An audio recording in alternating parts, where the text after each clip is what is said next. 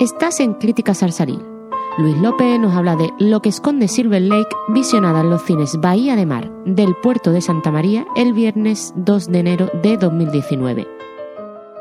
Under the Silver Lake, nueva película del director de la maravillosa y estupenda It Follows, que vi por primera vez en casa, porque no se estrenaba en, cine, y luego la pude recuperar en, en los cines, en casa en VO y en el cine doblada. Esta es una película irregular, en cierto modo fallida, pero muy muy interesante para aquellos que nos gusta el cine, que nos propone cosas diferentes, que nos propone un viaje, que no sabes dónde te va a llevar una secuencia después de otra. Es una película con muchas capas argumentales. Tenemos una intriga de cine negro, tenemos un personaje que se está enrondando a sí mismo, supuestos secuestros, asesinos de perros, conspiraciones, bandas musicales prefabricadas, eh, una explicación de cómo la cultura popular está controlando todo el pensamiento de la gente, eh, una bellísima estética, un viaje a los lugares más extraños de Los Ángeles